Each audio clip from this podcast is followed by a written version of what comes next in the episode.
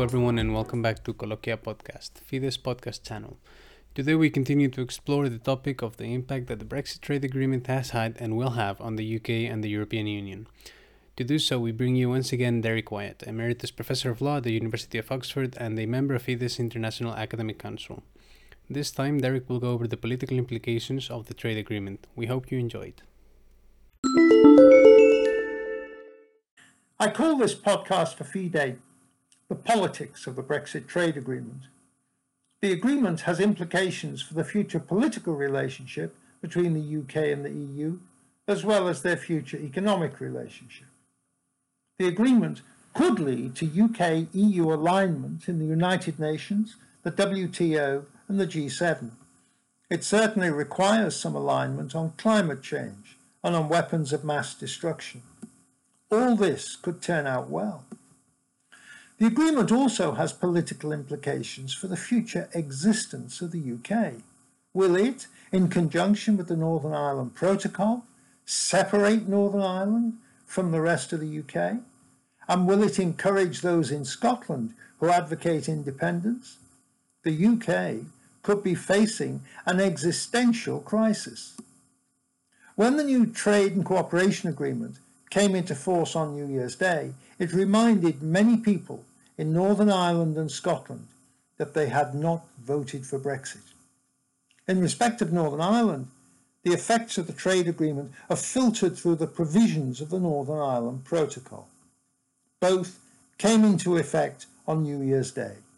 Under the Northern Ireland Protocol, Northern Ireland remains in the EU customs union while at the same time remaining nominally in the UK's customs territory.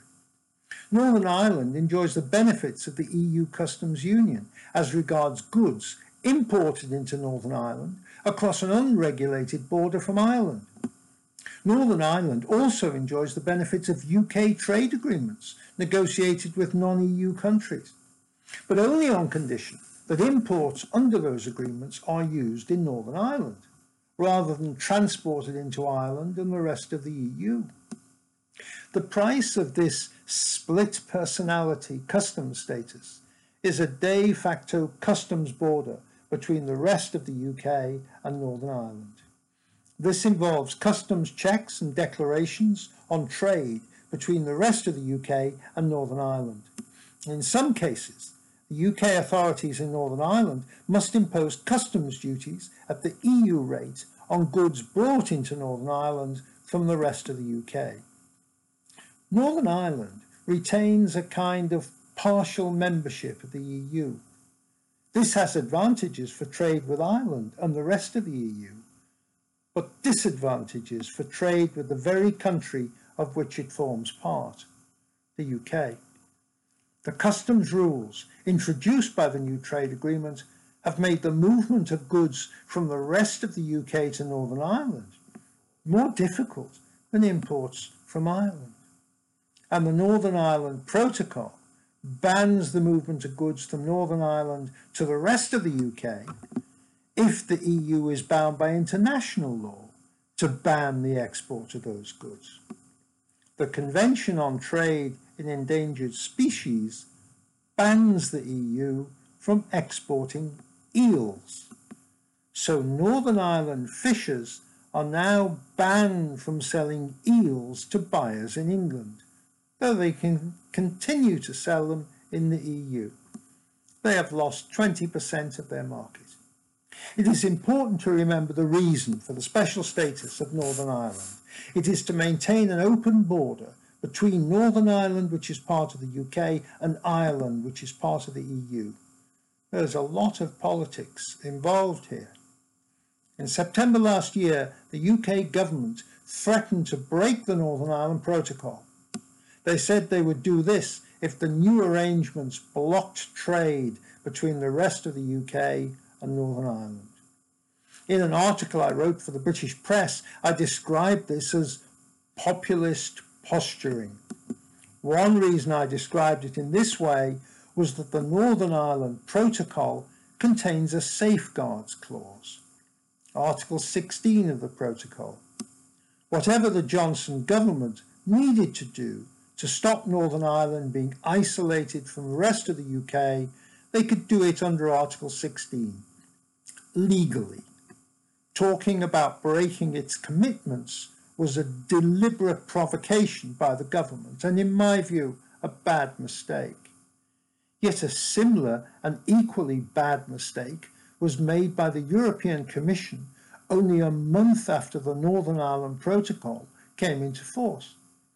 On 29th of January, the Commission published a regulation controlling the movement of coronavirus vaccine across the border from Ireland to Northern Ireland.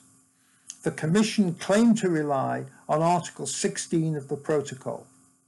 Neither Dublin nor London was even consulted. There were immediate protests from London, Dublin, and the authorities in Northern Ireland. Within hours, the Commission backed down. Its intention to use Article 16 stretched that provision to legal and political breaking point. Even the Johnson threat to break the Northern Ireland Protocol had not gone so far as to threaten controls at the north south border. In the space of 24 hours, the Commission had developed a trust problem.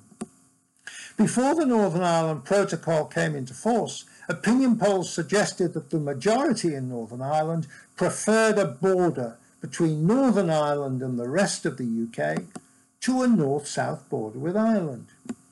The majority in Northern Ireland did not, after all, vote for Brexit.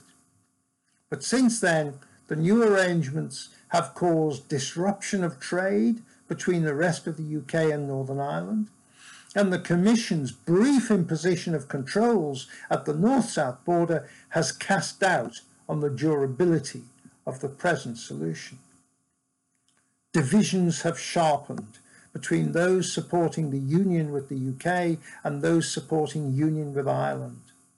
Anonymous threats to target customs checks on the movement of goods from the rest of the UK to Northern Ireland have led to the temporary suspension of checks on security grounds. Northern Ireland's position within the UK feels less certain than it did before. Nobody believes that Northern Ireland's departure from the UK is imminent, but it has become a believable possibility. The new trade agreement has also become part of the debate on Scottish independence. The agreement provided for a significant increase in quota for UK fishers in UK waters and a corresponding decrease in quota for EU fishers. The changes will be phased in over five and a half years. On the face of it, the deal on fishing will benefit the Scottish fishing industry most of all. Scotland accounts for about 8% of the UK population, but over 60% of the UK's total fishing catch, reflecting Scotland's share of the UK's exclusive economic zone.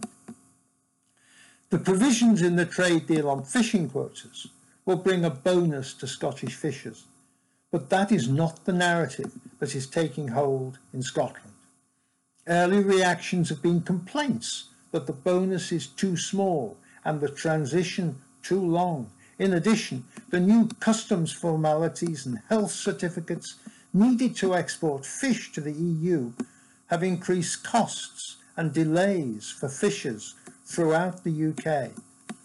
Some have said they risk bankruptcy. The Scottish National Party supports independence for Scotland and EU membership for an independent Scotland. It has condemned the UK government for a fishing deal that leaves Scotland's fishing industry worse off. It has also criticised the UK government for refusing to commit to align with EU food standards. One immediate consequence of this was to exclude seed potatoes from the trade agreement. This affects a significant Scottish export to the EU. Scottish politicians supporting the union with England argue that the extra fishing quota gained in negotiations will have to be handed back if Scotland becomes independent and rejoins the EU. Boris Johnson made this very point in the UK Parliament. And if Scotland left the UK but joined the EU, the new trade agreement would impose a hard border between Scotland and England, with customs declarations and checks, rules of origins to police, and health certificates for some food exports. The fact remains that the new trade agreement is likely to encourage calls for Scottish independence and for an opportunity for an independent Scotland to join the EU. I turn now to a broader question. Will the new trade agreement help the EU and the UK develop more political cooperation in their dealings with the wider world? The answer is maybe. It is notable that the UK refused to enter into a pact with the EU on foreign policy, security and defence. Yet there are obligations in the trade agreement which touch in a general way upon foreign policy and peace and security. The agreement has core obligations which go beyond trade and economics. They are described as essential elements, and they are the upholding of democracy, human rights and the rule of law, and cooperation in combating climate change and countering the proliferation of weapons of mass destruction. These values are to be promoted by the UK and the EU in international forums and through cooperation with third countries. They are key commitments and serious breach by one party can lead to termination of the trade agreement by the other. This means that serious breach of the Paris Agreement justifies terminating the trade agreement. The EU has economic reasons for wanting to lock the UK into its commitments under the Paris Agreement. And these reasons are part of the EU's level playing field agenda. But fighting climate change is not solely an economic issue, as President Biden has reminded us by announcing that climate change is a national security priority for the United States combating climate change is also high on the UK's agenda. In November this year, the UK will host the United Nations Climate Change Conference in Scotland. This will be an opportunity for the EU and UK to work together in an important international forum on an issue of global importance. It is also an issue where the EU, UK and United States have a common agenda. The joint UK-EU commitment to promote democracy, human rights and the rule of law in foreign policy takes them into areas where they do not completely see eye to eye. To a greater extent and with more conviction than the Merkel administration in Germany, the government of Boris Johnson has been critical of the Chinese government's human rights record, both in Hong Kong and on the mainland. The European Commission's recent action in agreeing the EU-China investment agreement is deeply unwelcome to the Biden administration. The investment agreement has yet to be approved by the Council and the European Parliament. It is unlikely the UK would have supported this agreement had it remained in the EU. Apart from these big commitments on human rights, climate change and weapons of mass destruction, there are obligations in the trade agreement to align where possible on a range of global issues in various international forums. The issues include peace and security, climate change again, financial stability, and free and fair trade and investment. The EU and the UK will seek to coordinate in international forums in which the parties participate, such as the United Nations, the Group of Seven, the Group of Twenty, the International Monetary Fund, the World Bank, and the World Trade Organization. This wide-ranging pledge of global cooperation goes further than the wording to be found in recent agreements with Canada and Japan. The pledge will not in itself bring about a close economic and political relationship between the UK and the EU, but it does read like an offer on both sides to make such a relationship possible. If it is, then perhaps a close non-union will prove to be more sustainable than the UK's often half-hearted membership of the EU. I mentioned earlier that the UK had refused to enter into a pact with the EU on defence. The EU was keen, the UK was not. Is this a mistake on the UK's part? There is no doubting the UK's commitment to remaining a significant military power by European standards. The Johnson government recently announced a major increase in defence spending over the next four years. But there are military partnerships outside the framework of the EU in which the UK already cooperates with virtually all the EU's member states. In the first place, there is NATO. All but six of the EU's member states are members of NATO. And there is the UK French Combined Expeditionary Force. This is important because France is a key defence player in Europe, and the UK and France value this partnership. There is also the similarly named Joint Expeditionary Force, which includes eight other EU member states and non EU member Norway. These three military partnerships make a UK EU defence pact an optional extra, not a necessity. Adding the EU to these partnerships would add an extra layer of decision making, but no extra firepower. Boris Johnson's immediate reaction to concluding the trade and cooperation with the EU was that the UK could be the EU's best friend and ally. But even if he means that, which he probably does, the UK's nearest neighbours are not quite sure. In the first place, they wonder how this will fit in with the UK's agenda for a global Britain. Global Britain sounds like a declaration of independence from the EU, and to some extent it is. An inevitable consequence of Brexit is some reset by the UK of economic and political relationships with the EU and the rest of the world.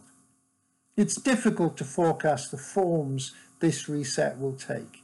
And in the strengthening of new trading relationships around the world, there may be some change of emphasis in political relationships too. For example, the UK, despite its apparently disqualifying geography, has applied to join the Agreement for a Trans-Pacific Partnership, a grouping which includes Australia, Canada, Japan, New Zealand and Singapore it is said that the Biden administration is also considering this option. Yet none of this is seen in London as incompatible with close links with the EU. One senior UK minister, close to Boris Johnson, has even referred to a special relationship between the UK and the EU, a phrase usually reserved for the UK's relationship with the United States. Another reason the UK's EU partners might doubt Boris Johnson's pledge to be a best friend and ally to the EU is that he has a trust problem. This problem might extend to relations with the Biden administration, though Biden's first phone call to a European leader was made to London rather than to Berlin or Paris. Boris Johnson created this trust problem or made it worse when his government threatened to break binding commitments to the EU on Northern Ireland in the last months of negotiations on the trade agreement. This not only sent the wrong signals to friends and allies in Europe, it sent the wrong signals to the incoming Biden administration, which has strong links with Ireland. The latest mistake of the Johnson government has been to refuse full status to the EU embassy in London. This looks like a snub, and in the world of diplomacy, an act which looks like a snub is a snub. But the Commission's miscalculation over the north-south Irish border makes it difficult for it to claim the moral high ground over the Johnson government, for the time being anyway. The question of the UK's future political relationship with the EU should not be confused with who is in government in London right now, or Berlin this year or next year. The UK's engagement with Europe is driven as much by geography, values, and necessity as by the inclinations of any particular government or the contents of any particular treaty. The same goes for the EU's engagement with the UK. The new trade agreement nudges the EU and the UK in the same direction of international political collaboration as geography and self interest would incline them in any event. It will take more than the occasional episode of sibling rivalry to drive them seriously apart.